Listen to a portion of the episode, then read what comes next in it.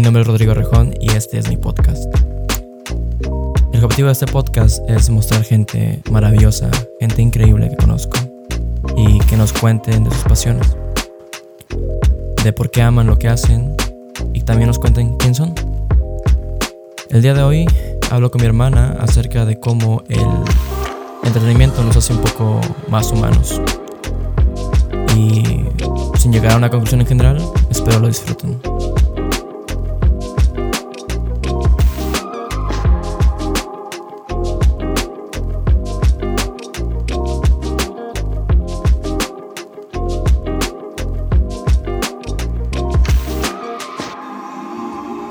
Para esta noche tenemos pizza y juguito de naranja.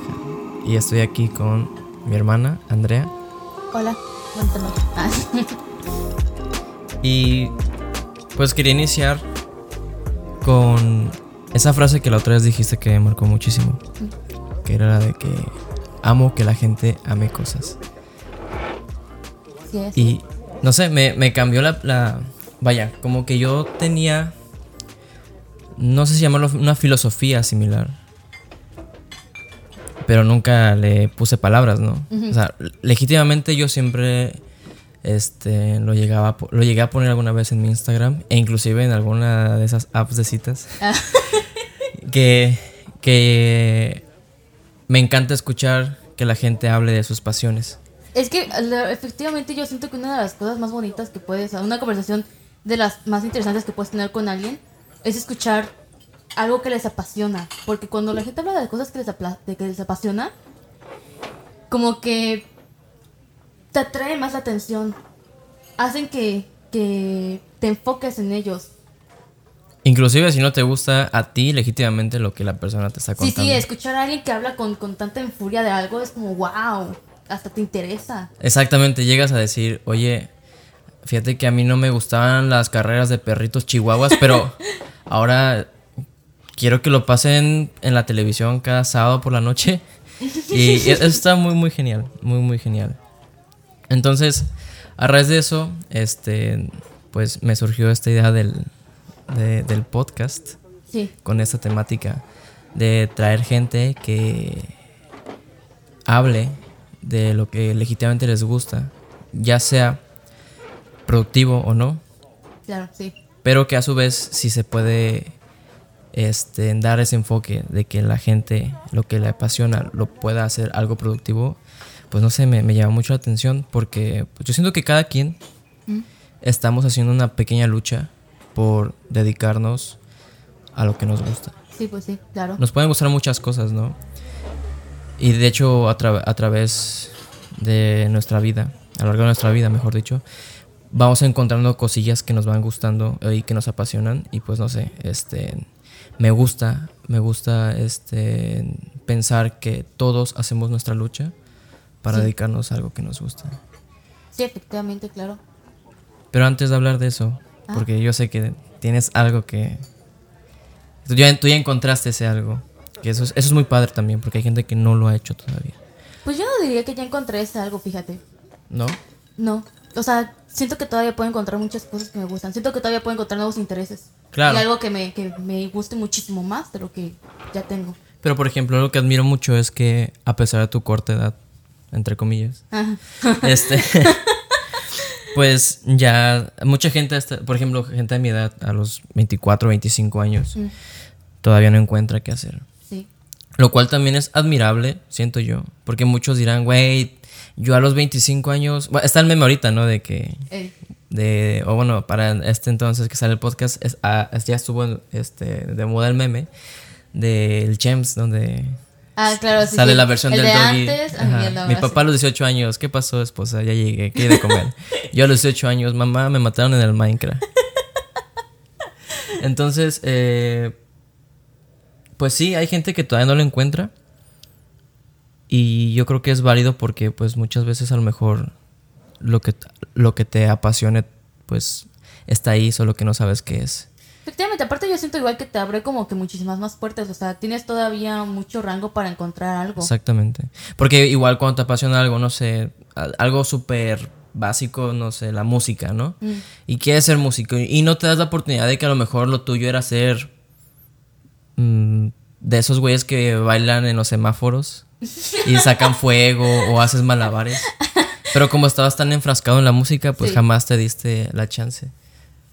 Como querías ser un rockstar mamón, ya nunca te diste la chance de... Exacto, sí pasa. Fíjate que sí pasa porque a mí me pasó. ¿Con qué? A mí me pasó con, con la escritura, por ejemplo, bueno, con la literatura. Yo dije, esto es lo que quiero, es que yo quiero escribir libros, es que yo quiero editar, esto es lo que yo quiero y no voy a aceptar otra cosa. ¿Cómo, Pero cómo llegó esa inspiración de querer escribir? Leyendo, ¿Leyendo? sí, leyendo. Ya ves, eh, hace años solía leer mucho, mucho, de que me comía libros, me quedaba despierta días enteros y me los acababa, pero en en, en un día. Sí, sí veía que leías en... ¿Cómo se llama? O sea, tenías tus libros, pero leías mucho en digital. Sí, también, sí, también leía mucho en digital porque pues se me, se me hacía más fácil. Aparte no había No, dinero para comprar. Es mucho más barato. Pero fíjate que yo siento que es más cómodo leer. A mí personalmente me parece más cómodo leer así en físico ¿En que físico? en digital, sí. De hecho, sí, está, es... Me acuerdo que una vez estuve leyendo sobre las innovaciones que Amazon puso con el Kindle y, y- Ah. y también como la revolución... O sea, creía que había una revolución del libro Sí. digital, pero, Pero pero, no. Es algo que ha perdurado bastante. Y qué cool. Porque, por ejemplo, con, los- con la música no ha pasado así. Con la música sí, el, el formato CD, pues no está muerto, pero realmente ya no es algo... Este, Que la gente ya no es algo práctico, ya no es algo que la gente Ajá. quiere. Es, es que ahorita, por ejemplo, los CDs ya son nada más, nada más como que para tener colección. Sí, han salido también los LP, volvieron los, bueno, los discos de vinilo. Ajá, también igual ¿Volvieron? antes son para colección. Ahí solo una que para colección. Hace poco fui a casa de una amiga que, ten- que su papá ¿A tenía una colección así enorme de LPs. Qué padre. Fíjate que a mí me gusta mucho eso de los de vinilo, así como que para crear un ambiente, escuchar música en vinilo para crear un ambiente, para, no sé, transportarte. Siento que está muy padre para eso. Sí. Digo, terminando con ese tema, es un poco triste como ver que el formato de álbum ya no tiene mucho valor. Sí. Prácticamente ahora es todo sencillo. Es cierto. En- y es triste porque pues cuando escuchabas todo una... O sea, ya los álbumes conceptuales ya no son como que agradables a la escucha. Es como, de, qué hueva, yo nada más quería ver una, una canción, ya sea triste, ya sea romántica, ya sea de fiesta, pero yo quería una canción para consumir ahorita ya, para bañarme. No, no, tengo, no tengo una hora para escuchar todo un disco conceptual que me hable de una historia desde la primera canción hasta la última. Es verdad, todavía sí se usa, pero es cierto que ya no escuchas el disco entero como tal. Sí. Y aunque los haya, ya no... Ajá, eh, sí, efectivamente. O sea, aunque si te gusta el disco entero, no lo escuchas completo. O sea, no, no te das el tiempo para de verdad ponerlo todo. Hace poco sacó, sacó Parcels un disco que son. que se llama Live Volume 1. Que son todas sus canciones en vivo, pero no es típico MTV Unplugged o algo así, sino literalmente se fue a un estudio y tocaron por una hora. Ah, ok. Entonces la calidad es excelente. Ah, qué padre. Y es un disco que no podrías. O sea, son canciones que salen en sus discos anteriores. Pero no son canciones. eh, eh, bueno, ese disco no, no, no lo puedes escuchar como por canciones. Tienes que chutártelo todo entero para disfrutarlo. O sea, es de esas ex- pocas experiencias que tienes que tener una hora de tu vida para poder disfrutarla Sí. así a full. Y wow, tienen mucho valor eso. Pero volviendo al libro, este, entonces, bueno, para empezar, yo nunca, tomándome la libertad de pues que ya te conozco desde pues, que naciste prácticamente. ¿Cómo nace tu amor por los libros? Y fíjate, antes de que me digas, Ajá. yo soy una persona que puedo decir, me gusta leer, o sea, valoro los libros, pero sí me da mucha, mucha flojera tener que ponerme ahí, agarrar el libro, abrirlo y estar siguiendo. O sea, reconozco el valor que pueden tener los libros, pero a veces sí me, me- me da mucha, no voy a llamarlo pereza, porque sí me he aventado un par de libros y pues me, me han encantado, ¿no? Tanto Ajá. de historias como de cosas útiles que te enseñan algo. Sí, Este, sí. Más allá de los libros de la primaria y los públicos de Eh. educación básica. Pero sí, me, me cuesta mucho, me cuesta mucho, mucho, mucho. Entonces, ¿cómo nace tu amor por los libros? Ayúdame a entender ese amor que la gente le tiene a los libros. Pues mira, lo que sucede igual es que yo siempre tuve un amor a los libros. Porque me acuerdo que incluso, ¿sabes qué siento que fue? Que como yo aprendí a leer y escribir, gracias, eh, bueno, cuando mi mamá nos enseñó, bueno, me enseñaba a mí no sé si a ti te lo hizo, pero a mí mi mamá, mi mamá me enseñó a leer y a escribir con Harry Potter. Ok. Me hacía leer Harry Potter y de ahí este, me iba explicando las palabras, etcétera, etcétera. Y a mí me encantó la historia de Harry Potter y yo dije, wow, esto está muy padre.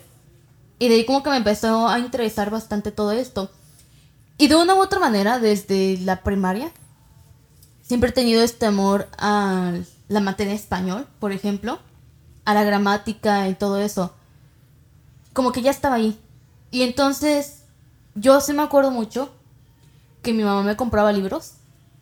Por ejemplo, me acuerdo cuando me compró la versión de bolsillo de Mujercitas. Y a mí me, o sea, a mí me fascinó, me súper fascinó esa idea de que transportarse a un mundo diferente al que yo vivía. Como que siempre me ha encantado eso de que poder viajar a, a otras, pone tú, dimensiones, vamos a llamarlas, a través de los libros. Porque yo de verdad sí me, me, me ensimismaba en las historias, me podía estar ahí horas, ni siquiera me daba cuenta. Siempre ha sido así, siempre ha sido así de que cuando yo estoy leyendo, leo y leo y leo y leo y leo y no me doy cuenta del paso del tiempo, simplemente estoy ahí perdiéndome en la historia. Wow. Es algo- o sea, realmente no te puedo decir así como que un por qué, porque simplemente es un amor muy grande que le tengo y es algo natural, o sea, es que es, es algo que simplemente me pasa. Ok. Lo puedes relacionar que es como una conexión que tienes con, con mamá porque pues ella te enseñó a leer así. Puede ser. Puede ser que sí sea de eso. Aunque igual siento que simplemente es algo que me apasiona, ¿sabes? Que la, la literatura y la gramática simplemente es algo que me gusta mucho, que se me hace muy interesante. Ok. Yo creo que lo puedo, bueno, o sea, lo, lo puedo como que eh, comparar con el hecho de que me encanta cuando alguien hace unos arreglos en, en una canción que yo digo, uf, tal vez son dos, tres segundos de ese instrumento o de ese acorde o de ese arpegio, de esa armonía. Sí. Y no lo van a repetir, pero wow, qué bien quedó en ese segundo. Tal vez esos... eh, bueno, no... No sé cómo explicarlo, pero esa explicación que tú diste de te transporta a otros mundos y así, lo he escuchado de varias personas. De hecho, papá muchas veces lo llegaba a decir, ¿no? Cuando tú lees, imaginas y, Es que es- es y que es uno se lo puede imaginar de una forma y tú de otra. Efectivamente. Y es que, ¿sabes? Igual, ¿sabes que es algo que me gusta mucho de los libros? Ese talento para poder crear personas completamente diferentes, mundos completamente diferentes y realidades alternas, o sea, y simplemente de la imaginación de una persona. Es, se me hace muy increíble eso de que de verdad haya gente que tenga el talento como para decir, voy a crear a un ser humano completamente diferente solo con palabras. Se me hace muy, muy genial. Y pese a que hay escuela, ¿no? Porque... Claro. O sea, hay escuela que te dice cómo hacer eso. Pero es- Y fallan, o sea, Ajá, efectivamente. y fallan. Y aún así, pues dices, ¿qué es lo que es tan bueno? Y que evidentemente, pues te apuesto que en internet ha de haber un chingo de gente an- analizando este, de cada personaje y por qué es tan bueno. Pero pues al momento de crearlo yo creo que es muy complicado. fíjate que sí, porque yo lo intenté. Ah, sí, mira. Sí. Sí, sí lo intenté, este... Y efectivamente es muy complicado porque tienes que pensar el porqué del todo. O sea, si esta persona va... No sé, si esta persona le tiene miedo a las cucarachas, ¿por qué le tiene miedo a las cucarachas? O de que Claro, si le gustan... Ajá, exacto. Si le gustan los días lluviosos, ¿por qué le gustan los días lluviosos? ¿O por qué hizo esta acción? ¿O por qué es de la manera que es? Le tienes que crear una personalidad, le tienes que crear gustos e intereses para que de verdad se sienta real. Y sí es bastante complicado. Pues porque al final de cuentas, pues sí lo estás creando tú, o sea. Sí, digo, no es como que te puedas extrapolar ahí. a- Ajá, efectivamente. Y que aún así sea diferente o único en su propia manera. Y no solo entre obras, sino entre los mismos personajes de una sola obra. Exactamente. Este, oye, pues. Pues, eh, no sé. Me da mucha envidia escuchar eso porque. Digo, yo, yo puedo identificar personajes y que estén bien escritos porque me gusta mucho el cine. Ajá. Y, y es súper diferente, yo imagino, escribir un guion de cine, un personaje para una película que, Sí, que pues, personajes para una obra literaria. sí, efectivamente. Pero eso que tú dices y que me han dicho muchas personas de que te transporta a otros mundos, se me hace súper envidiable porque, no sé, yo siento, pese a que yo digo, bueno, yo puedo decir que me jacto de una, buena, de una muy buena creatividad, al momento de leer, yo no siento esa magia de, vaya, y sí leo, puedo poner imágenes en mi cabeza, pero siempre siento que son imágenes relacionadas con algo que ya he visto. Ah, ok. No sé si porque yo crecí viendo películas. Puede ser posible, ¿eh? puede ser posible que tu, tu interés de otros mundos sea más visual que imaginativo, por así decirlo. Y, pero es muy chistoso porque, te digo, no me puedo imaginar así mundos fantásticos. O sea, o más bien no me lo puedo imaginar como me lo venden. Ajá. De que no, sí, lees y, te, te- y ves cosas increíbles, te lo imaginas tú, todo es tu, tu imaginación. Eh, valga la redundancia, ¿no? este. Pero yo no siento que lo- me lo imagine tan mágico. Siempre me lo imagino muy, muy terrenal. Como, no sé, yo leí Harry Potter, el primer libro, Ajá. y ya había visto la película, lamentablemente. Entonces lo relacionaba. Entonces yo lo relacionaba con Ah, la película. claro, sí, sí. De hecho, yo no, antes de, yo antes de ver Harry Potter, yo no sabía que existía Harry Potter. No sabía que era un libro. Y, y para colmo, yo, yo primero vi el, el Azkaban, no, este, en la Cámara de los Secretos antes de la primera. Ah, ya. Ok, sí. Pero, o sea, eso que tú dices se me hace muy curioso. Porque ahí está, por ejemplo, una diferencia entre tú y yo. De que tú creciste viendo películas y ahorita amas el cine. Te encantan, ¿no? Sí, sí. Y a mí al contrario. A mí no me gusta, no me, o sea, bueno, casi no me llama la atención ver películas, casi no me gusta, no me gusta que me digan qué imaginar, por así decirlo. Pues es que sí tiene mucho valor el hecho de que alguien te, mu- te muestre su visión del mundo. Efectivamente, yo quiero mi propia visión de, de- de las cosas. Y creo que eso tiene mucho que ver igual. Creo que a ti lo que te gusta es ver el mundo a través de los ojos de otras personas. Sí. Yo, yo tal vez por eso me encanta el hecho de que alguien me cuente sobre sus pasiones. Puede ser, ajá, puede ser. No. a mí igual me gusta mucho ver el mundo Me- a través de otras personas, pero imaginármelo. Me da, me da un poco de tristeza que el hecho de que me guste tanto es porque siento que mi vida ha sido un poco simple. e, e igual por otra parte creo que este que a ti te gusta mucho leer porque creo que cuando empecé a hacer uso de razón no teníamos tele. Y me acuerdo que fue una etapa muy triste para mí ¿Sí? porque me encantaban las caricaturas de pequeño. ¿En serio? Sí, y hubo un tiempo en el que nos quedamos sin televisión. No podíamos este pues pagar tele. Ah, sí. Sí, pero fíjate que a mí nunca me pasó eso. Nunca, yo nunca sentí la ausencia de la televisión. Pues porque ya ves, yo me divertía solamente con mis juguetes o leyendo. Entonces, creo que nunca me, por nunca me faltó eso. Como que lo, el entretenimiento visual a mí no me, no me llamaba tanto la atención. Como el, por ejemplo, yo crear cosas. Y creo que tal vez también por eso me gusta tanto dibujar. Ah, sí, dibujar es increíble. Yo aún recuerdo esa etapa cuando dibujaba bastante bien. Bueno, para mi edad, ¿no? Ah, claro, claro, sí. Que pasaban todos los niños y, wow, dibujas muy bien a Spider-Man. Me encantaba dibujar a La Spider-Man. verdad es que sí te, sí te sale muy padre dibujar, o sea, bueno, dibujar en general.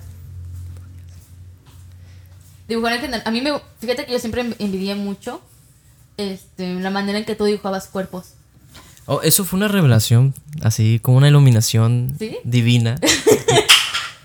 de este, porque me acuerdo que había recién visto Spider-Man 3 en el cine. ¿A poco? Sí. Y, y yo quería dibujar las escenas icónicas. Quería dibujar a Spider-Man enfrente del tren, así a punto de ser atropellado mientras peleaba contra el hombre de arena. Y me acuerdo que dibujé y este y decía yo, pero ¿por qué? Casi como el capítulo de Homero Simpson cuando hace su asador. Ah, sí, sí. Y yo veía el póster de la película Ajá. y veía mi dibujo y decía, ¿por qué el mío no se ve igual? Y no, no, no, no hallaba la razón, no hallaba la clave, no hallaba el por qué no se veía igual. Entonces, este, me puse así súper analizar bien cabrón. ¿Qué tiene el Spider-Man del póster de la película a mi Spider-Man que no se ven igual? Y pum, fue como, no sé, sentí que mi cerebro creció o algo así. Sentí que, que había descubierto un secreto del universo y dije, güey, digo, mis palabras actuales, ¿no? Güey, pues no mames, estás haciendo los brazos rectos. Los brazos no son rectos, tienen curvas. Son, Efectivamente. son, y, y ve la mano, la mano también tiene una curva aquí, una curva, una curva acá. Y, y ahí fue cuando aprendí a dibujar músculos y formas de la- del, del- del cuerpo. De manera muy poco ortodoxa, realmente era así intuitivo. De hecho, me di cuenta de que mi técnica de dibujado, sin saber de técnica, era como tipo un ashurado. O sea, Ah. puras líneas así. Sí, sí. Y se veía, se veía como muy sucio. Porque yo veía gente dibujar y dibujando una sola línea, una cara, no un yo brazo. No puedo hacer eso. Y yo no puedo hacer eso. Yo tampoco, no, puedo. Soy físicamente incapaz de hacerlo porque tengo muy mal pulso. Entonces, yo no, no puedo hacer eso. No puedo hacer una sola línea. Y aparte, no me gusta. Siento, o sea, siento que es como que muy simple. Yo quiero. Yo, Yo- quiero que tenga dimensión. Yo siento que podría hacer esos dibujos de anime muy cabrones. Bueno, de manga, muy cabrones y llenos de sombra y. Sí, ¿Sabes cómo a qué siento que podrás hacer tú? No sé si lo has visto. Ajá. Creo que igual y no. Pero, eh, ¿has visto el estilo de arte del manga de Shingeki no Kyojin? Attack on Titan. Ujú. Yo siento que tú podrías hacer algo así más o menos porque está súper lleno de detalles y de sombreados y esa clase de cosas. Por ejemplo, em, cuando hay escenas en las que de fuerza los músculos están igual súper aquí definidos y todo se ven... A mí la verdad es que es un estilo de arte que me gusta mucho. Y siento que tú podrías hacer algo así. Hablando de anime, Ajá. yo este, quiero tocar ese tema, pero antes quiero cerrar con, con lo del tema de la, de la lectura y de eso. Este, porque se me acaba de ocurrir, de hecho. Eh, yo recuerdo mucho, o sea, te veía leer. Y algo que me impresionaba mucho era este. Que leyeras mucho Wattpad. ¿Qué nos puedes decir de. Ay, no. del- de, o sea, de leer libros bien de autores profesionales Ajá. A leer Wattpad? Porque me imagino que, bueno, he escuchado muchas amigas que también me han dicho, yo leía mucho Wattpad. Sí, te voy a decir algo. Te voy a decir algo. Está muy em, poco valora- valor- valorado la gente que escribe. O sea, los fans que escriben. Están muy, muy poco valorados. Porque la verdad es que, sí, claro, em, un autor profesional pues te puede dar em, solidez, digamos tú. Claro, sí, sí, sí. Pero es otra cosa las tramas que se pueden inventar la gente común. Es increíble, te lo juro. O sea, muchas veces he encontrado libros, no en Wattpad, porque ya no leo en Wattpad.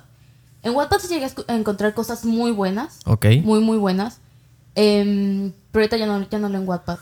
Pero yo sí he llegado a encontrar em, libros de ahí de Wattpad, pone tú, que son muchísimo mejores Ajá. que libros publicados. Ok.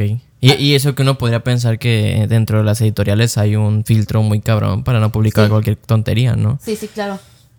Pero fíjate que algo que sucede es que, por ejemplo, en las editoriales hay mucho marketing. Entonces, obviamente, solamente venden lo que creen que se va a vender. Claro, no, sí, es más gente involucrada y pues es el salario de varias personas en riesgo si algo no sí, vende. por supuesto, por supuesto. Entonces, quieras o no, eso afecta a lo que se está publicando.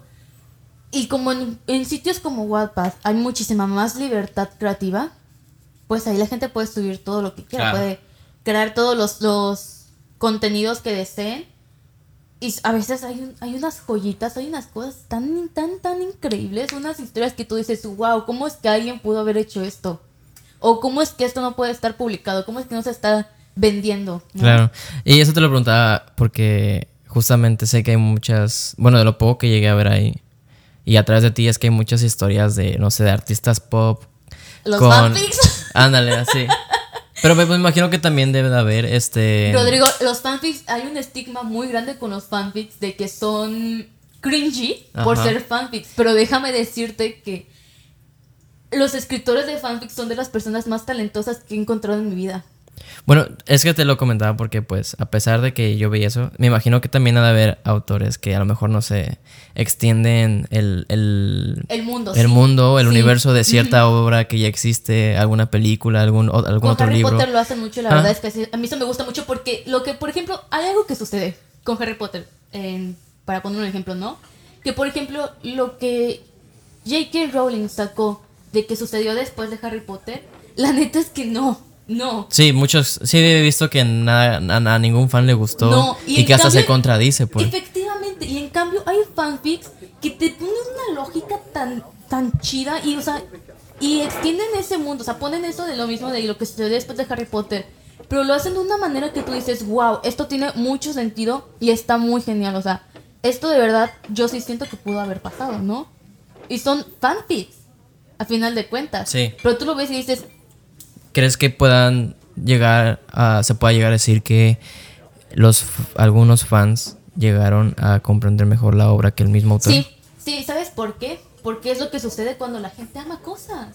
Ok. Se enfrascan tanto en esto. Es justamente lo que quería cada- decir. O sea, porque al final Wattpad es como un lugar donde todas esas gen- eh, todas esas personas, gentes, todas esas personas, todas esas personas, este, pues comparten o extienden este un producto que vaya, el, el- lo que escribieron les, les pertenece entre comillas, ¿no? Pero el mundo no.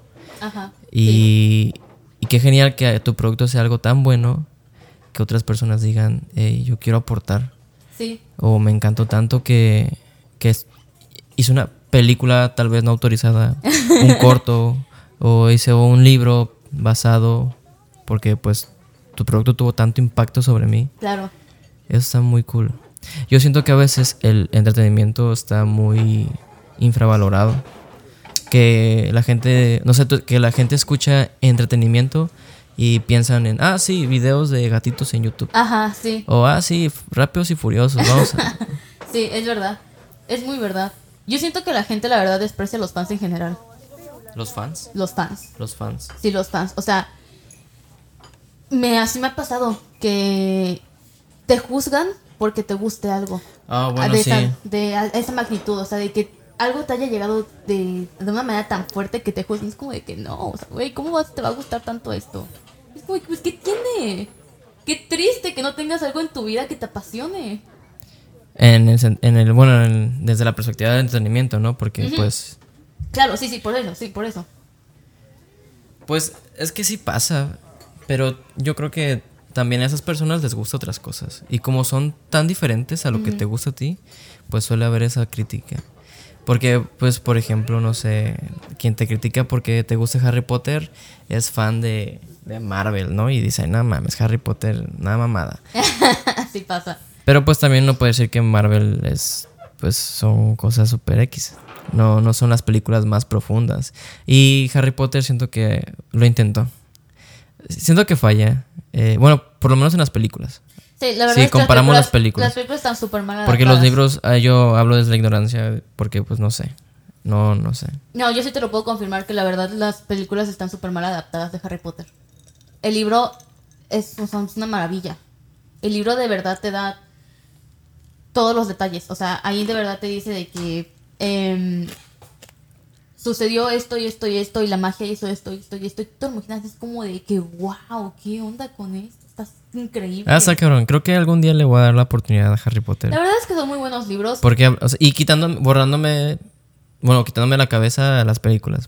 Sí, no, sí, la verdad. nada que Porque, o sea, un libro que habla de magia y que no solo sea, uh, wow, magia, sino que también tenga personajes interesantes. Sí, porque por ejemplo, eh, en general, los personajes de, eh, digo, bueno, personajes como por ejemplo Sirius son, son personajes muy, muy profundos. Y me imagino que también hay personajes muy oscuros. Digo, yo, Sí. yo, me, yo me pongo a pensar, a ver, si hubieran hecho la llegada de Voldemort algo así súper siniestro, algo Es que sanguinario, algo que de verdad dijeras tú, oye, este güey, es, es- es que por algo le tenemos miedo. Es que sí lo fue, pero en, los- en las películas no lo adaptaron así como debería. Pero en el libro, por ejemplo, ¿Tú, tú, tú dirías que, bueno, no sé yo, pero en el libro es, es como para niños? No. no. ¿No? No, o sea, si es una, una- un producto para adultos, o sea, para alguien que diga, ok, sé discernir entre lo que está bien, lo que está mal, Sí. quién es culero, quién no, quién es Sí. bueno, quién tiene valores, quién no. Sí, y sabes también por qué, este, yo me acuerdo mucho que cuando la primera vez que leí, por ejemplo, eh, bueno, el primer libro, ¿no? Harry la piedra, bueno, Harry Potter y la piedra filosofal. No lo, no lo entendí, o sea, bueno, ya sabes, primer pensamiento, wow, magia, increíble, ¿no? Claro. Pues es lo lo- que vende al principio. Ajá, exactamente. Y luego lo volví a leer y lo volví a analizar bien Y en realidad está horrible la manera en que Voldemort aparece en la piedra filosofal. Porque lo lees y lees los. O sea, ¿Es similar manera- a la película? Sí. O sea, sí pasa, pero la película no te puede, pues, representar el miedo, el terror profundo que tenía Harry cuando de repente se voltea a su maestro y tiene una cara en la nuca. O sea, imagínate tú, un niño de 12 años, Ok. ver eso. Un niño que salió del mundo normal, de un mundo en el que no existía ni de chiste todo eso. Y en el libro, o sea, yo una vez que lo volví a leer fue como de que, oye, esto de verdad es algo que trauma a un niño. Esto, esto un, un niño lo, lo ve y no, es una experiencia horrible. Y entonces tú entiendes por qué le tiene tanto miedo a Voldemort. Ey, en las películas no se ve que tenga miedo a Voldemort. Exactamente. Al contrario, es como de, ah, pues. Ah, sí, Voldemort. Como ¿qué? que ya sé que soy el elegido. Ajá, no, no, en cambio, no. De hecho, fíjate que es algo bien curioso porque en realidad em, en los libros el personaje menos interesante es Harry. él es el protagonista, pero él es el que menos quiere hacer todo. Es el que menos quiere involucrarse con Voldemort. Tengo entendido que hasta que él haya sido el protagonista fue un error, ¿no? Efectivamente, en realidad el protagonista iba a ser Neville. Ne- Neville ne- iba a ser el elegido. Neville es de los pocos personajes que me gustan mucho de, la- de las películas. Sí, la neta es que No Neville me, es muy me- me chido. identificaba con él. Neville se vuelve y, muy y no es algo muy chido que diga. No, no, pero la verdad es que Neville crece muchísimo como personaje. y creo que hay buenas películas como que lo refleja un poco. Cuando de repente se vuelve un poco más atractivo y es como de, hey, Ey, hey, ¿qué onda? ey, ey. pero, pero no- esto no, no, no alcanza, la verdad es que no, no alcanza a, a meter todo, toda la experiencia que es de verdad leerlo. Porque sí, la verdad es que efectivamente la- las películas, sin quererlo, le quitaron presencia a Voldemort, por ejemplo, el villano supremo. Sí. Y le quitaron también, por ejemplo, em, su oscuridad, por así decirlo, a Sirius. Porque Sirius, la verdad, es que es un personaje muy, muy oscuro. Lo hicieron como el tío buena onda, incomprendido, ¿no? Sí, y que sí lo es, pero igual con Sirius tienes mucho la... Es que siento que en las, se supone, por lo poco que, que sé, Sí, que Sirius Black tenía que ser un personaje que a todo el mundo le cayera mal, o sea, dentro del universo de Harry Ajá. Potter, que, que todo el mundo dijera, no, es un desgraciado. sí, Y que explorar la relación que tiene Harry de por qué lo admira, por qué lo quiere, pese a que todo el mundo diga, güey, Sí. es que es una mala persona. Y, y pasa en la vida, o sea, y luego hay gente que dice, ¿por qué te juntas con esa persona? Y a ti te cae toda madre. Ey. Y a lo mejor hay personas que sí hicieron algo malo y tienen esa tachita, pues como, bueno, como Sirius, supongo. No, es que efectivamente, ¿sabes qué es lo que efe- efectivamente sucede en Harry Potter con Sirius? Sirius no es una mala persona, pero toma malas decisiones. Y entonces... y ante los ojos de los demás pues, se ve. Exactamente, exactamente, exactamente. Todos Digo que igual y sí pudo haber hecho algo malo, me imagino que sí debió haber hecho algo malo. Sí ¿no? hizo algo Ah, malo, asesinó a una persona. Ah, claro. Bueno, ya con eso es suficiente como para. Como el dicho, ¿no? De ma- mata una vez a un perro y ya serás mataperros. para Ajá, siempre. efectivamente. Y es que sí, o sea, él hizo eso y la verdad es que el libro sí explora mucho ese conflicto que hay con Sirius, de que es un criminal a final de cuentas. Si ha hecho cosas Y malas. que nadie entiende por qué Harry le tiene tanto aprecio. Ajá, porque Sirius no se arrepiente de lo que hizo. ¿A quién mató? Mató a un este a uno de ¿Del consejo? Ajá, ¿De del la orden? sí, de la- del consejo. Em, pues por todo el problema que había con, con lo de Voldemort y así, ¿no? Porque ya ves que él es parte de la rebelión, por así decirlo. Ya. Y, y este, entonces se toca mucho eso del, del conflicto que hay con Sirius, de que sí, efectivamente, Harry, igual de hecho, también es consciente de que Sirius hizo cosas malas, pero sabe que lo hizo por una buena razón y que en realidad, pues, tiene sentido su forma de pensar. Solamente no es la, la más correcta, por así decirlo, no es la más ortodoxa. O sea, no lo comparte, pero sabe que no es mala persona. Ajá, efectivamente. Bueno, eh, sabe discernir que no estuvo bien, pero tampoco es una mala persona. Exacto, sí. Oye, pues nos, nos extendimos con esto de Harry porque me gustó, me gustó un poquito porque me, me llamó la atención que pues no le he dado la oportunidad al libro. Te digo, o sea, yo, yo entiendo el valor este, de que pueden tener los libros como un medio de comunicación o de contar historias. Sí. Pero sí se me hace un formato difícil para mí. Es como hay gente que dice, no, no, no veo YouTube. Cuando yo, es el primer canal que Claro. yo uso para, para ver historias. Inclusive, inclusive para ver resúmenes. Sí, Porque por me imagino que ha de haber blogs resumiendo libros. Pues yo soy capaz de ir a ver un video que me resuma un libro, la historia de un libro, para pues no quedar este como pues ignorante, ¿no? Ah, Que igual no es lo, no, no es lo correcto, lo correcto sería ir y, Y leer el consumirlo, libro. sí. Pero bueno, yo, yo quería hablar este, de algo, este, bueno, quisiera dedicarle un buen tiempo a- al anime. Ok. Porque a- hablando justamente de que hay gente que critica medios o gustos, pues siento que el anime es uno de los medios más criticados Sí. Que ahorita ya se le está quitando un poco esa tachita como de que es para gente rara, es para Sí. gente sin amigos, para gente que no se baña inclusive. Es que sabes que es lo curioso, que sí era verdad. Puede ser, pero yo creo que es porque justamente le, le llegó a gente introvertida, Efectivamente. muy introvertida. Es que ahí está, ahí está la cosa. ¿Tú, tú crees que la gente introvertida diga, ay, ¿para qué me baño si no, no voy a hablar con nadie? Y, y de ahí haya nacido ese rumor. Sí, te voy a decir algo, sí. Sí, porque la gente introvertida igual sucede eh, no tanto de que no voy a ver a nadie para que me baño, sino que pasa que por, por ser introvertidos, o por ejemplo la gente otaku, ¿no? Que los critican y los molestan por ser, bueno, los criticaban y los molestaban por ser otakus, que les hacían mucho bullying por eso. Pues eso pues obviamente igual te causa otras cosas, etcétera, etcétera, etcétera, se aíslan. Y ese aislamiento, igual a veces causa eh, trastornos, como por ejemplo, hay gente que desarrolla depresión por eso. Y como desarrollan depresión es como de que no tienen ganas de irse a bañar, no tienen ganas de hacer nada, solo quieren consumir, quieren consumir su su pildorita de felicidad que es el anime. ya, ya. Es como que O sea, es, serotonina, anime. es literalmente como ser un junkie. ¿Sí? Oye, no, no lo había visto de esa manera.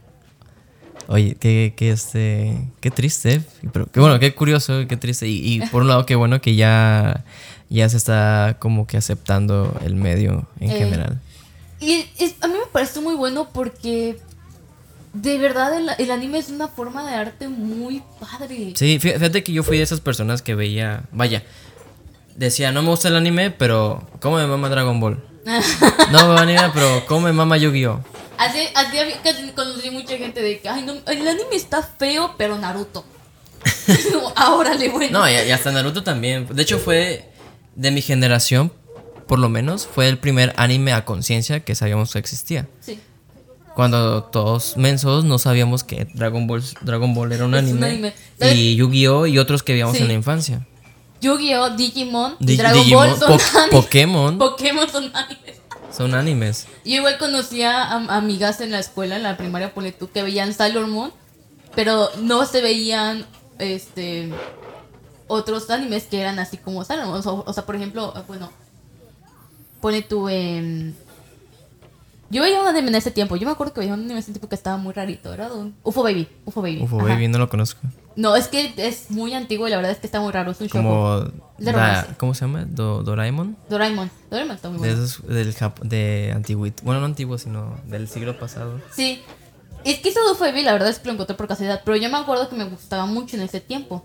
Y está como de "Ay, es que está bien bonito porque es de un bebé que es alienígena, etcétera, etcétera, etcétera, ¿no? Ah, nice. Sí, está chistoso. Y yo le decía a mis amigas ahí de la escuela de que, oigan, ustedes vean esto, ¿no? Está muy chido. Este, así que, pues sí, la vean, está muy chido, ¿no? Y me decían así como de que, ay, no, son dibujos chinos. Y yo así como de que, pero, pero Sailor Moon. Las, las monas chinas. Ajá, las monas chinas. Yo como, pero, pero Sailor Moon.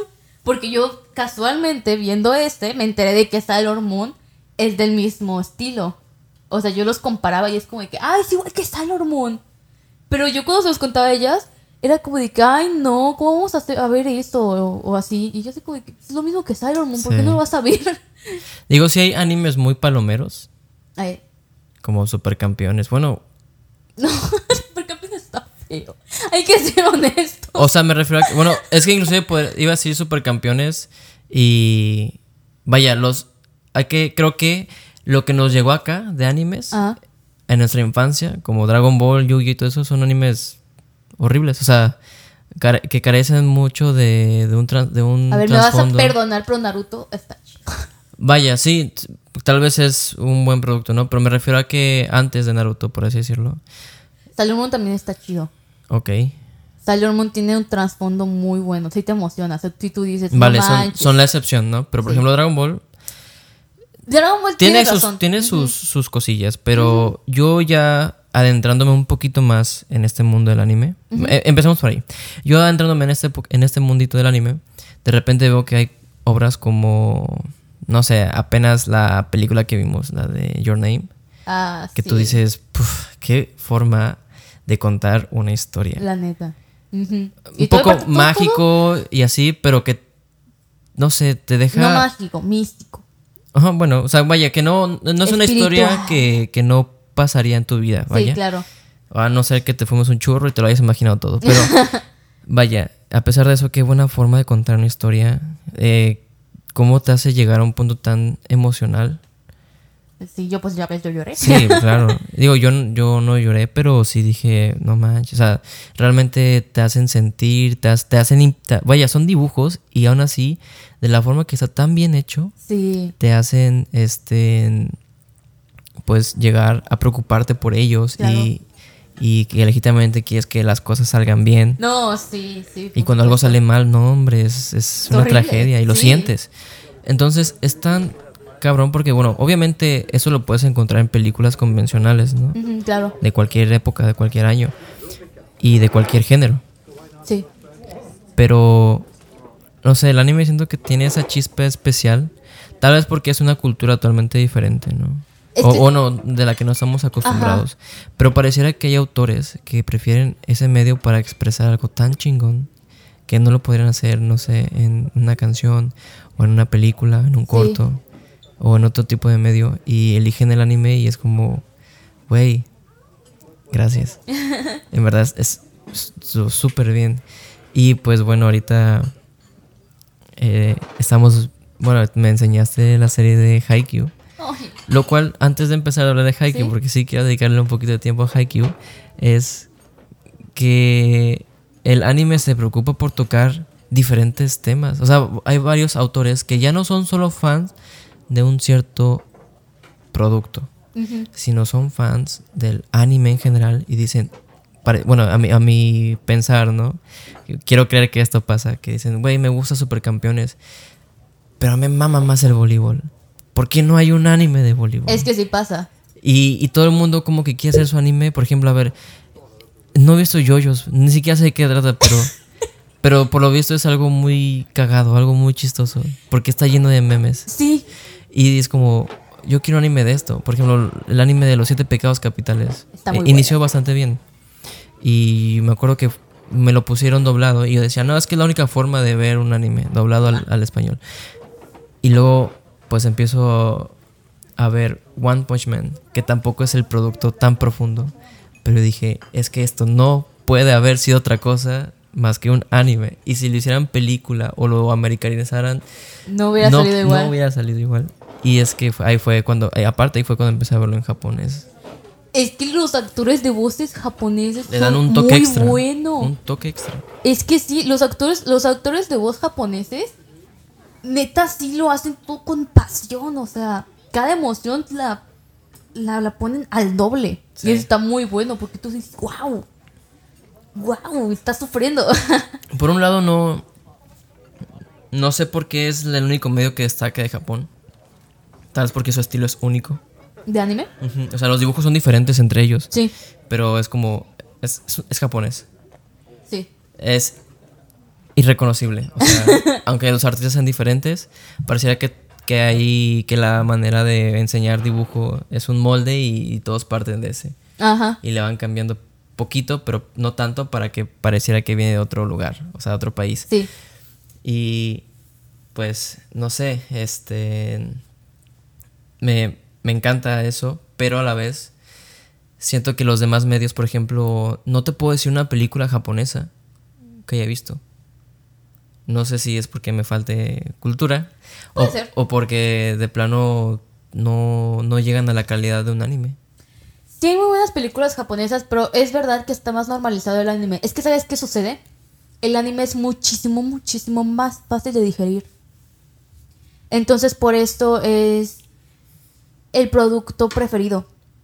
Porque es muy fácil verse un anime. Te divierte demasiado, te atrae demasiado. Tú ves un anime y es como, wow, qué divertido, qué entretenido. Y está tan, tan, tan bonito que no puedes.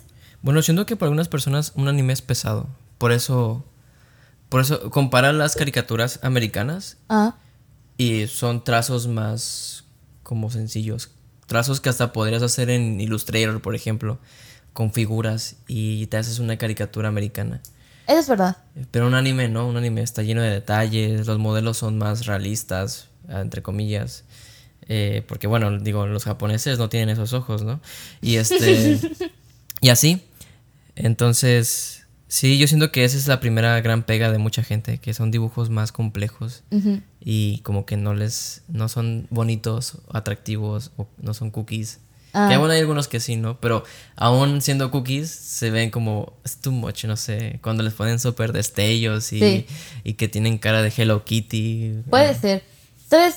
¿Sabes qué siento igual? Em, siento que inconscientemente em, todos nos damos cuenta de que el anime es así como que más serio. O sea, nos damos cuenta de que el anime no es para niños.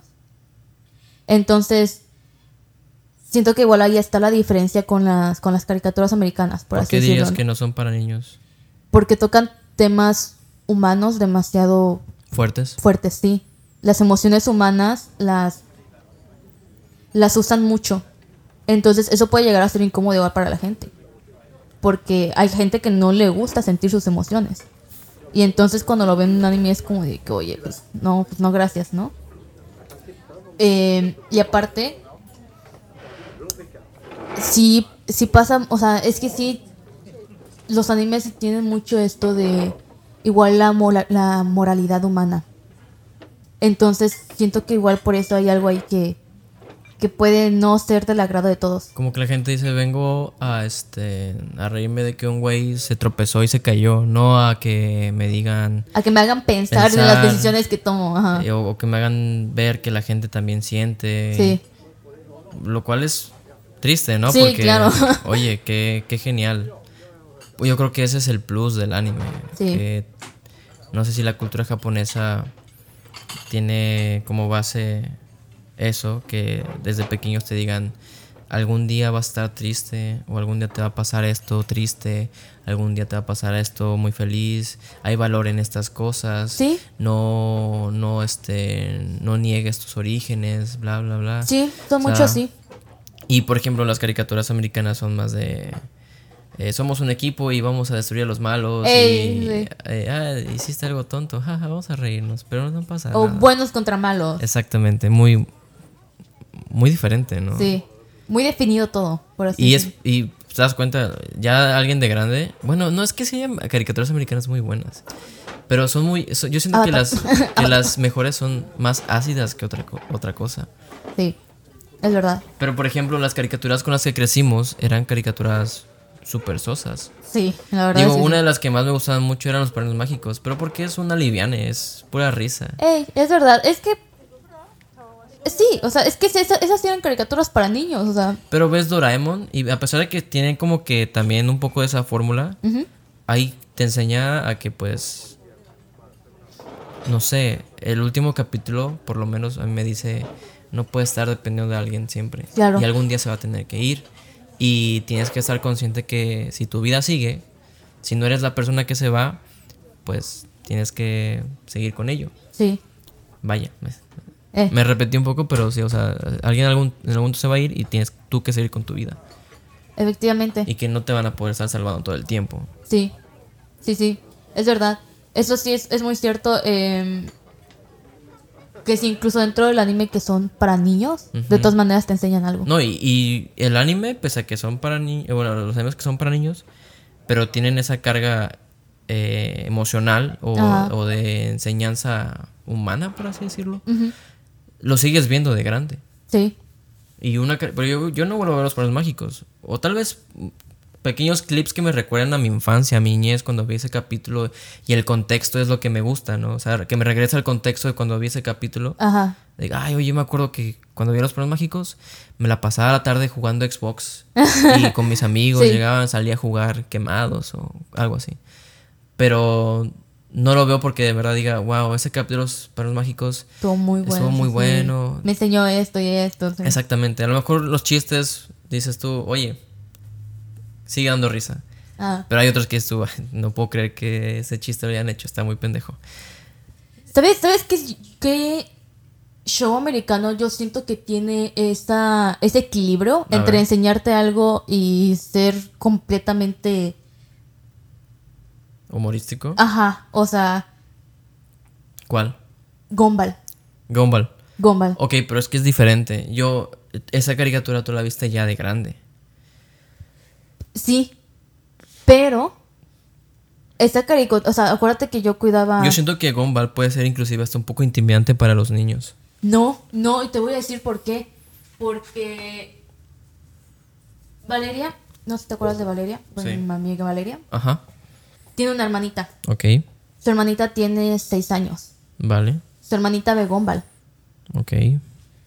Y le encanta Gumball, le fascina, porque Gumball es muy agradable en la vista, o sea, es muy chistoso Gumball. Tú ves y dices como de que, jaja, bueno, sí, es graciosos. que yo estoy pensando ya como adulto. O sea, Sí. sí, yo pensando como adulto, ya viendo Gumball, o sea, entendiendo Gumball, o sea, entendiéndolo, Sí. que un niño de 6 años no entiende Gumball. Porque Gumball tiene esto que combine varias, varios tipos de animación, es súper cool. Ey, Y, y es este, bueno, yo com- como adulto digo, wow, qué cool. Combinaron de manera excelente tipos de animación distintas. No solo una, dos, sino tres, cuatro, cinco, diez. Pero aparte, yo le entiendo a Gumball, lo que, lo que está diciendo, las referencias, los Claro, chistes, sí. la trama. No solo me fijo en los chistes este, de pastelazo y ay, Ajá. qué cagado, sino como el otro día que estamos diciendo, wow, qué parte tan loca. Estuvo súper reflexivo eso. Sí. Estuvo muy loco. Y un niño no se da cuenta de eso, un niño se da cuenta de los colores y, de la, y, que, y que algo no encaja en la animación ajá. Pero es que ahí voy, y los chistes de pastelazo. Pero Eh. si entendieran realmente pero es que ahí te a voy. un nivel de niño Ajá. Lo que es lo que está pasando, yo siento que les in- intimidaría bastante. Como, como el capítulo que vimos que partieron a la morra que es de papel en dos. Sí, no, Eso, sí, o estuvo sea, muy traumante. eh, eh, digo, porque es de papel, es como, jaja, qué chistoso. Ajá. Pero si, te puedes analizar si le dices al niño, oye, es que la partieron en dos, se murió, es como, ay, güey, pues.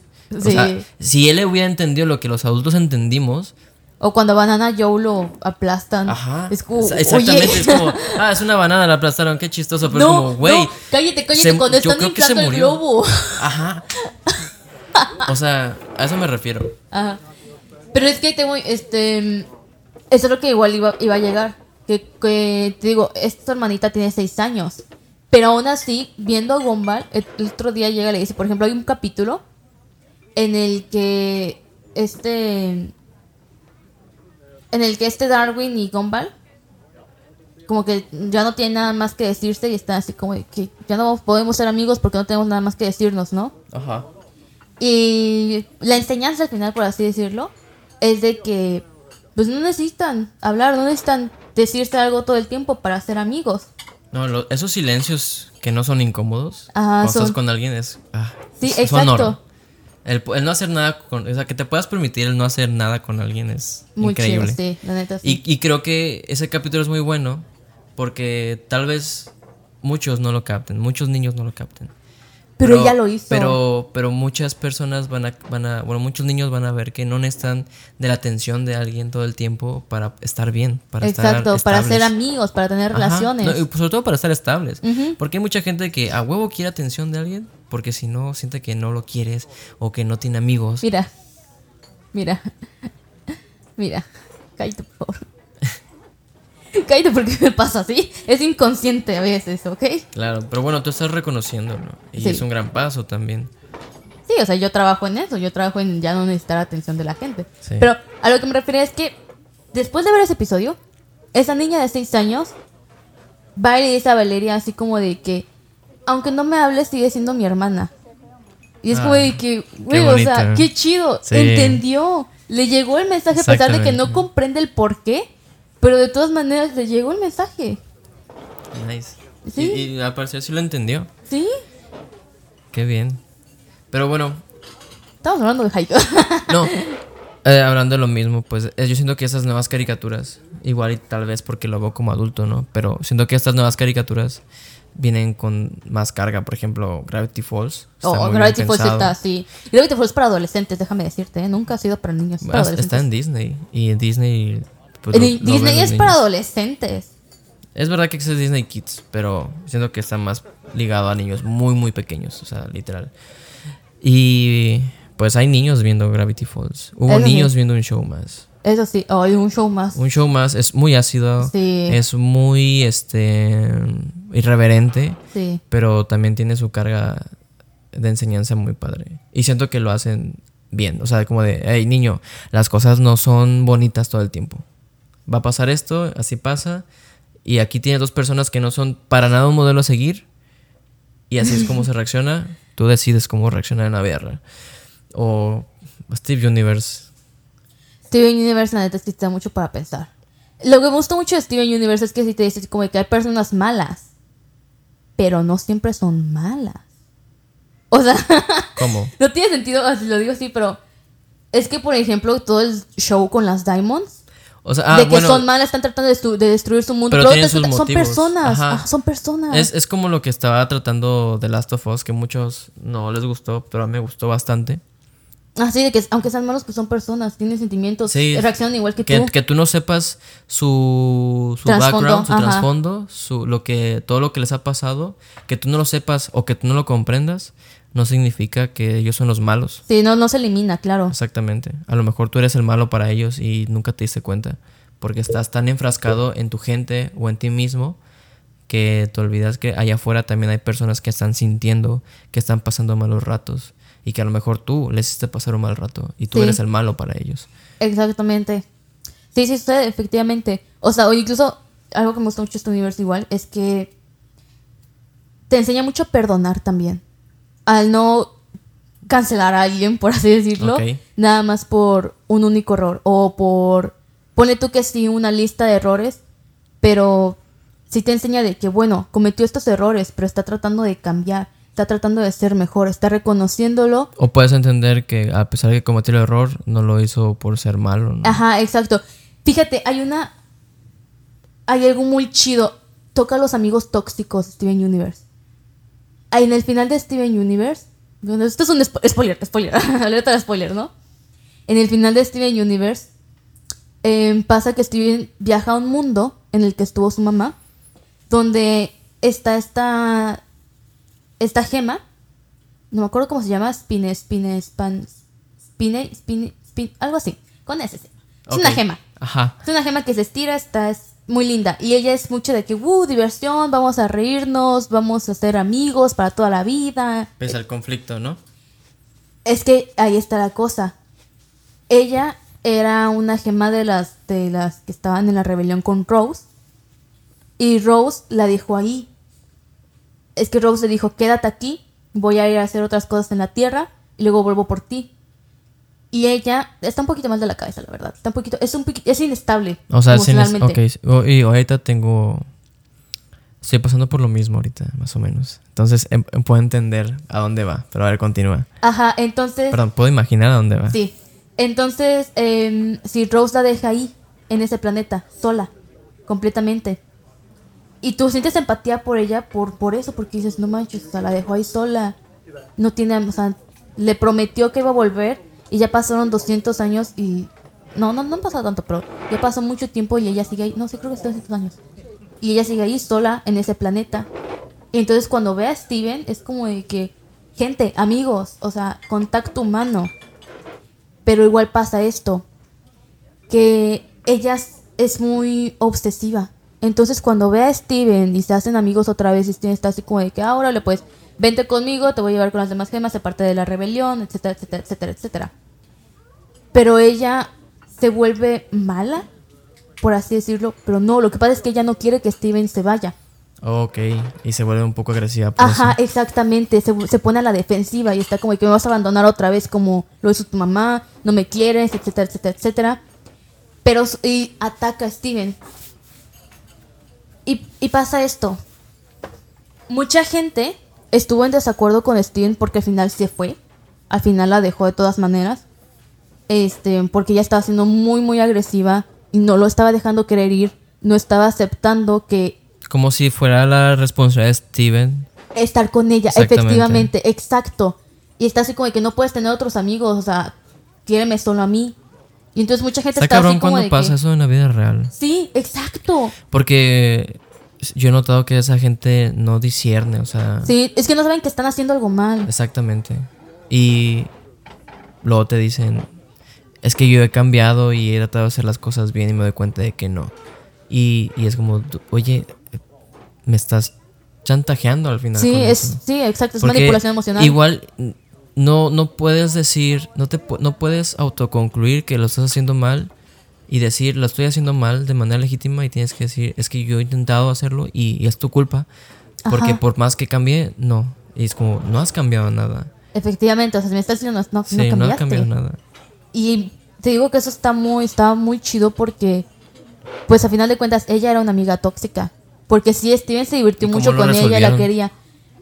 Sí se fue y la dejó ahí. eh, pero sí lo hizo, o sea, hizo, es que no lo resolvieron en sí, porque Steven a final de cuentas se fue. Un buen mensaje hubiera sido que se haya ido y que jamás hubiera vuelto a aparecer para dar un statement de Es que eso pasó.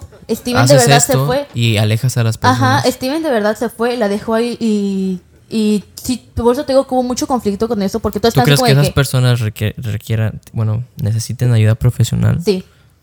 Sí, porque un- es muy difícil que uno se dé cuenta de lo que está haciendo mal. Y es muy difícil igual cambiar cuando estás haciendo algo mal, cuando estás dañando a otras personas. Porque cuando tú crees que, las, que la gente te está haciendo daño a propósito y que es culpa de los demás, es muy, muy, muy complicado tratar de salir de ese espacio en tu mente. No, está cabrón. Sí. Y te digo que es lo que sucedió ahí, porque él la dejó y muchos fans están así como de que, oye, o sea, esta morra sufrió mucho, como la dejaste, porque la dejaste, etcétera, etcétera. Pero es igual lo que, o sea, lo que dijo la, la misma creadora. Hay amigos tóxicos en la vida, hay gente que no te hace bien y estás en todo tu derecho De de decir- decir, yo no te quiero en mi vida.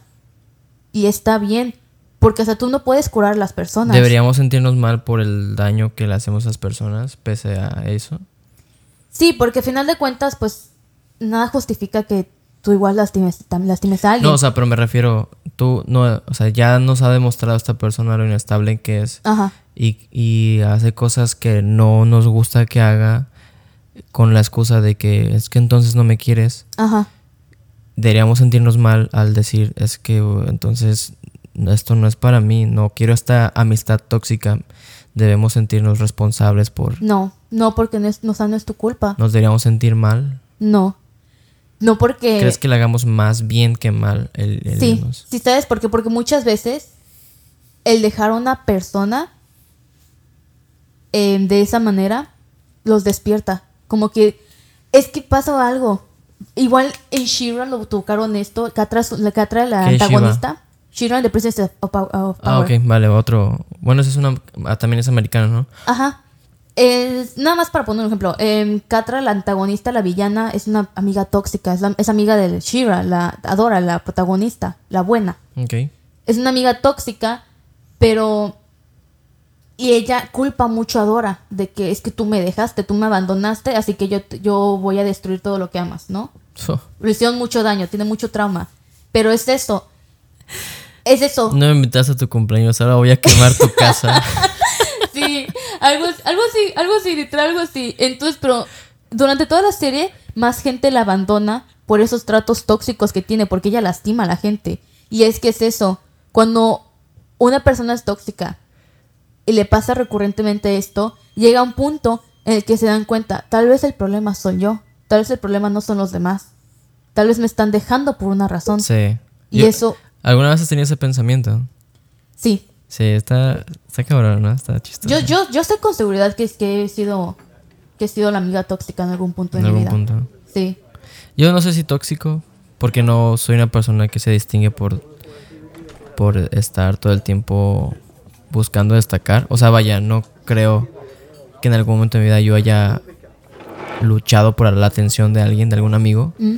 Pero pues sí puedo entender que alguna vez tal vez yo no hice las cosas bien para que la gente me buscase. Sí, sí sucede. Y pues también no sé si dar hueva también sea tóxico. No es tóxico, solo es un- una característica que pues... no es positiva. Ajá, no es positiva. Oye, pues nos desviamos un poquito. Ey. Quería cerrar eso porque tampoco lo quiero hacer muy político este Sí, sí, podcast. sí, sí, sí, claro, por supuesto. Eh, y pues bueno, donde sí me gustaría profundizar, quiero dedicarle estos últimos 15 minutos a Haikyuu. Ok. Porque pues lo hemos estado viendo últimamente. Y vaya que me ha encantado. Para poner en contexto, pues es un anime de voleibol. Pero, wow, o sea. No sé, hacen que el voleibol se vea increíble. Creo que es una de las ventajas del anime también. O bueno, de cualquier caricatura. Pero sobre todo el anime explora mucho eso. Los ángulos imposibles. Ajá. Hacen que cosas tan simples se vean Increíble. increíbles. Sí, que sean así como de que... Wow, o sea, de matar una mosca, ¡pum! Una batalla increíble que la mosca tiene que esquivar tu mano. Este, no sé, el comer se ve inclusive más delicioso de lo normal. No, sí. ¿Qué, qué atención al detalle a la comida? O sea, en Sí. caricaturas americanas, tú ves la comida y es comida como son puntos, de puntitos color. verdes de Ajá. color, es como ese cuadrado es carne, pero hace poco acabamos de ver el capítulo, no sé qué capítulo de la segunda temporada y tiene una barbacoa Ay, qué delicia. se ve, o sea, yo decía, güey, yo quiero estar dentro de esa fucking caricatura y comer esa barbacoa. O sea, hace, ha- hace poco acabo de comer un caldo de res y la carne estuvo riquísima, pero yo veo eso y digo, no, hombre, es que la carne ya debe ser diferente. Sí, sí, sí. Sus vacas han de ser marcianas porque se ve más rica la carne, no sé. Es, es increíble esa atención al detalle a los momentos pico. Una vez leí un fragmento de un libro que habla de los momentos pico. Entonces, cuando yo digo momentos pico, que es como lo, lo, lo decía el autor, es esos momentos en los que pasan cosas tan simples, pero tú las llevas a otro nivel. eh, no sé cómo explicarlo. A otro nivel como de apreciación Ah, sí, ok. y entonces, no sé, supongamos, para dar un ejemplo, eh, ver las gotas de lluvia caer en la ventana y ver cómo luego se forman eh, cuerpos de agua un poco más grandes y van cayendo. O sea, son cosas tan simples. ¿Quién no ha visto la, eh, llover miles de veces? Pero el hecho de que un, un momento así se vuelva tan eterno, el que aprecies tanto algo tan simple lo hace un momento pico. Sí, Y que pongas tus cinco sentidos en eso. claro, sí. Entonces, yo siento que el anime eh, se, este, se especializa mucho en eso, en hacer momentos tan simples, algo gigante, algo enorme, algo tan apasionado, Es algo tan increíble. Ajá, es que ¿sabes qué pasa? Te muestra que incluso los momentos más pequeños, más comunes, tienen valor. Sí. Te, te hace, hace que los momentos que tú usualmente desprecias, te, te hace ver que pues igual son, son, muy, son muy hermosos, que igual es algo que te puede, que te, que puede hacerte la vida un poquito más bonita. Sí, ¿no? Y, y en el caso concreto de Haikyuu te hace ver el voleibol increíble. Sí, Digo, eh, mucho tiene que ver el guion porque tiene muy buenos personajes. sí. Inclusive los personajes están de ahí de terceros, Los extras. los extras, eh, pues está genial. Y no sé, muchas veces no se explora, por ejemplo, al rival. Y siento Es que esa serie lo hace muy, muy Es, bien. es que, es que sí, es algo, es una de las cosas por las que más me enamoré de Haikyuu, por las que es uno de mis animes favoritos. Porque sí, los principales son Karasuno y tú los adoras y quieres que ganen, quieren que, quieres que le pasen puras cosas buenas, puros éxitos, pero igual te dicen, oye, es que el otro equipo también son lo mismo, el otro equipo también quiere ganar así como ellos. El otro y, equipo... se dedican a ser personajes muy interesantes del otro equipo. Tal vez no tan bien desarrollados, o bueno, no tan desarrollados, mejor dicho, como los principales. Hay algunos que sí, pero Sí. este. Pero, wow, sí que son muy interesa- interesantes que hasta inclusive quieres que saquen un spin-off de ese equipo. Es verdad, es verdad, sí sucede. Y fíjate que lo que pasa mucho con Haikyuu es que hay gente. Es que todos los personajes los puedes querer. Todos los personajes son entrañables, todos te dejan algo. Absolutamente todos los personajes que, que hay en Haikyuu, tú dices, órale, este este güey es bien chido, me agrada, lo quiero. Incluso los que son así como que extras. Por Es- ejemplo, Es, es inclusive difícil tener un personaje favorito. ey, Porque te identificas con uno, pero luego hay uno que admiras mucho. sí. Y es como, oh, shit. eh, ¿A quién irle? pasa. No, no sabes. Ajá, a mí me pasa porque, por ejemplo, tú, tú, o sea, tú como ya sabes, pues mi personaje favorito es, es Tsukishima. Pero igual me pasa que, por ejemplo, yo admiro mucho a Tamago... A Tamagotchi, iba a decir. Toma, Tamagotchi, mi, mi mascota virtual. No, a Yamaguchi yo lo admiro mucho. Porque yo era así. Yo era así de que me daba demasiada, pues, Rabia, no, ajá, vergüenza. vergüenza. me tenía muy poquita fe en mí como para hacer cosas o como para em, externarme o, o quería destacar, pero No sabías cómo. exacto, decía así como de que no, pues es que para qué lo hago si hay gente que tiene muchísimo más tanto que yo. O sea, es que está genial eso. Es un anime de voleibol, pero explora demasiado los personajes. Sí, Y cuando está, lo que me encantó, y me encanta mucho verlo contigo, porque hace que una persona que nunca jugó voleibol en su vida, bueno, no de manera así, de estar en un equipo o, algo similar a lo que pasa en la serie, eh, te encanta. Y cuando Sí. hacen algo genial, pues es como, wow, eh, qué padre, qué, qué cool. Literalmente te están haciendo ser una apasionada del voleibol. ajá. Y fíjate que sí, porque yo ahorita incluso veo partidos de voleibol. ¿De la vida real? En la vida real, ajá. y ya real. entiendes, ¿no? Porque Exacto. es un gran valor que tiene esa serie. Digo, puede que otras también, pero te enseña sobre el voleibol. Te dice las posiciones. Te toman el tiempo de explicarte, Sí. aunque sea superficialmente, pero te explican Sí, cómo funciona. eso es lo que le critico, que al momento de explicar, no sé, las posiciones o algunas cosas lo hacen muy gráfico como, como para tontos, ¿no? Pues es que mucha gente que ve Haikyuu no saben de no voleibol. sabe voleibol. Sí, yo lo, yo lo entiendo. Yo, por ejemplo, no O sabía de voleibol. Vale, sí, lo, lo entiendo, ¿no? Pero yo tal vez pudieron haberlo hecho un poquito más orgánico. Puede ser, puede ser. Es, eh, puede ser porque igual lo que sucede es que eh, el autor de Haikyuu, no se quería enfocar tampoco mucho. En el voleibol. Ajá. Sí, pero no. Sí, Haikyuu es un, es un este, anime de voleibol, pero no se quería enfocar tanto en, en lo didáctico, por así decirlo. Ah, ok. Quería que fuera más ligero, ¿ya? Ya, como que entendible y este... Como para que tengas contexto, nada más. Ok, ok. Ujú. Y inclusive hay algunas cosas que ya poco después lo hacen bastante bien. Eh, una- yo siento que a veces caen un poco en lo cliché cuando pierdan su primer partido importante. Ay, no, pero tiene como- sentido. Tiene Sí, sentido tiene porque sentido. todavía estaban muy. Claro, pero... Pero no se los ponían como que todos son chidos. No, no, no que son más chidos que los demás, Ajá. pero que todos son muy chidos. Todos son muy buenos jugando o que tienen mucha garra, mucho corazón, Es que es mucha eso. voluntad, pero... Y que ganan un partido de práctica y este, de repente, pum, ¿sabes qué? Pierden luego, luego. Y se veía venir, se veía venir. Sí, tenía- es que tenían que perder, o Sí, sea. claro. Eran muy. Pues en ese momento eran muy malos. Y durante toda la serie te lo muestran que no son increíbles. Solamente tienen mucha pasión. Sí, no, pero las escenas cuando hacen algo muy genial, un, Ah, sí. un buen remate, una muy buena jugada, la forma en que lo pintan, la forma en que pues lo muestran y que hasta le suben de calidad a la, a la animación. Ah, sí. Es como, wow, no sé, vale la, vale la pena ver esa serie por todo. O sea, no será la más vistosa, pero tiene muy buenos personajes, muy buenas escenas. Los capítulos no se sienten de relleno ninguno. Y, y la interacción entre personajes es también muy buena. Tiene buenos chistes igual, muy, jap- muy japoneses, pero muy buenos chistes. Que si te enrollas en la trama es como, ah, qué buen chiste. Sí, sí le queda. Es verdad, es verdad, muy Juega verdad. mucho con los chistes locales, así que si te pierdes un capítulo, pues ya valió. O sea, tal vez no le entiendas a cinco o seis chistes que vengan en los próximos capítulos. Es cierto. Fíjate que eso que dijiste ahorita, de la manera en que interactúan los personajes, es algo que a mí también me fascina de Haikyuu. Porque todos tienen una interacción diferente. Sí, claro. Tienen un- una Como dinámica diferente. Todos tienen personalidades distintas, que es común en los clubes deportivos. Claro. Porque no son tus amigos. Es un club donde vas y pues tal vez gente que no te relacionabas comúnmente, pues te topas ahí con ellos y Por tienes ejemplo, que... Kageyama y Suki.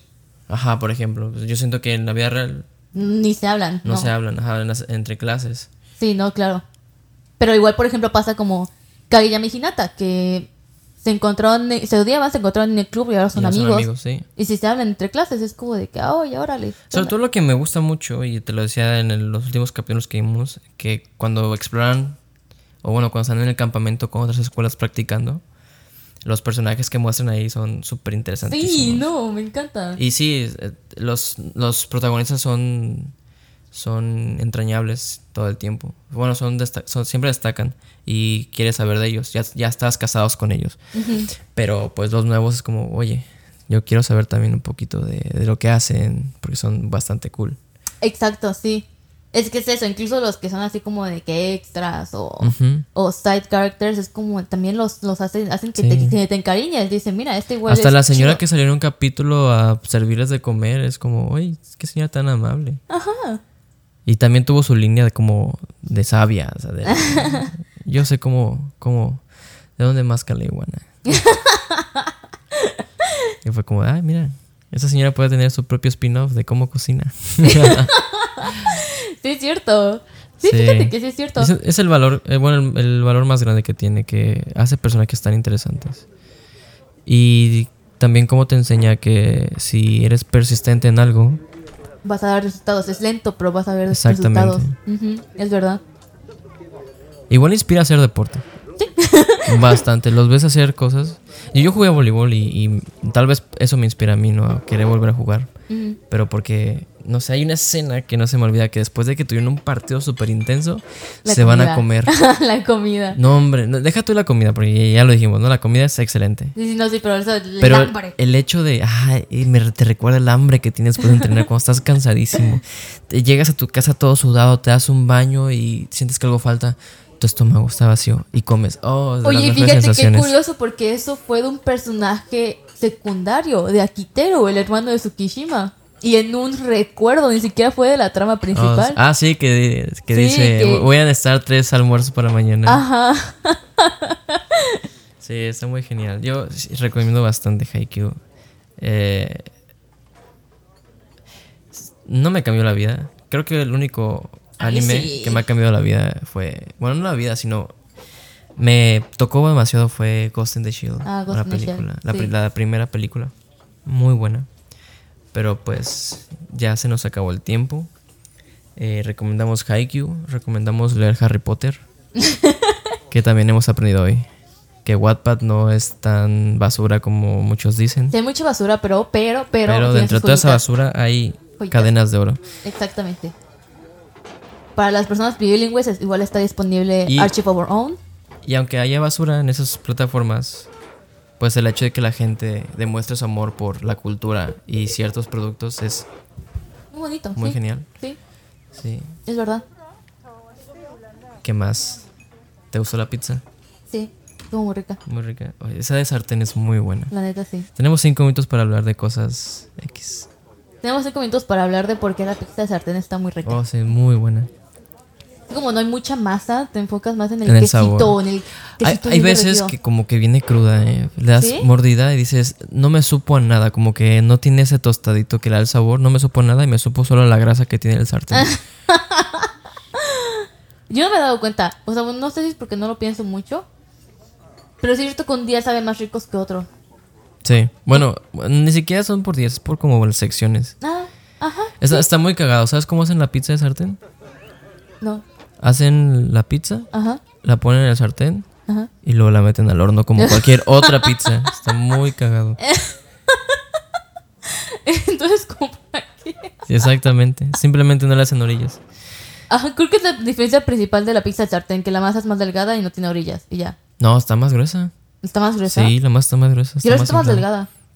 Está más gruesa, y, pero está más espumi más este Esponjosa. esponjosa. Sí, es verdad. Y como que siento que el, el queso igual se derrite diferente. Es que creo es por la grasa del, del sartén. Puede ser posible, ¿eh? Porque como que el, sí, como que el queso está, se, está diferente, no sé. ¿Prefieres jugo natural o embotellado? Depende. Depende de qué jugo embotellado. Porque el natural casi no me gusta. No, te sé por qué. No, sé por Es qué. de lo más rico que hay. Siento que está más ácido que dulce. Creo que por eso me gusta. Eh, es que es muy ácido, tal vez eso es su encanto.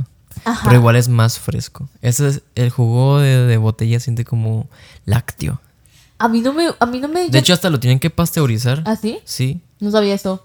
Pero a mí no me sabe tan fresco el jugo de, de nat- el natural. Te lo juro que no. ¿Por qué? No lo sé. Pero a mí me sabe Te más va a hacer fresco. falta tomarlo con hielos.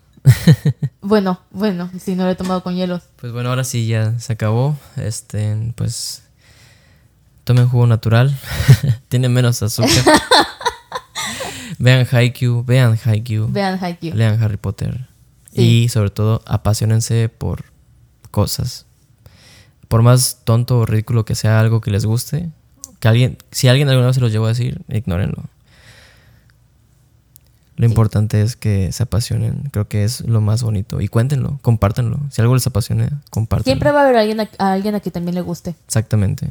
Y hablar de algo que te apasiona con alguien. Ah, es otra cosa. genial. Mágico, sí. Tal vez no todo el mundo pueda hacer clic contigo, pero si tú puedes hacer que alguien se interese por ello, qué genial. Pues bueno, este, hasta aquí. A ver cuándo nos volvemos a ver. Te quiero mucho y nos estamos viendo. Ok, yo Bye. también. Bye.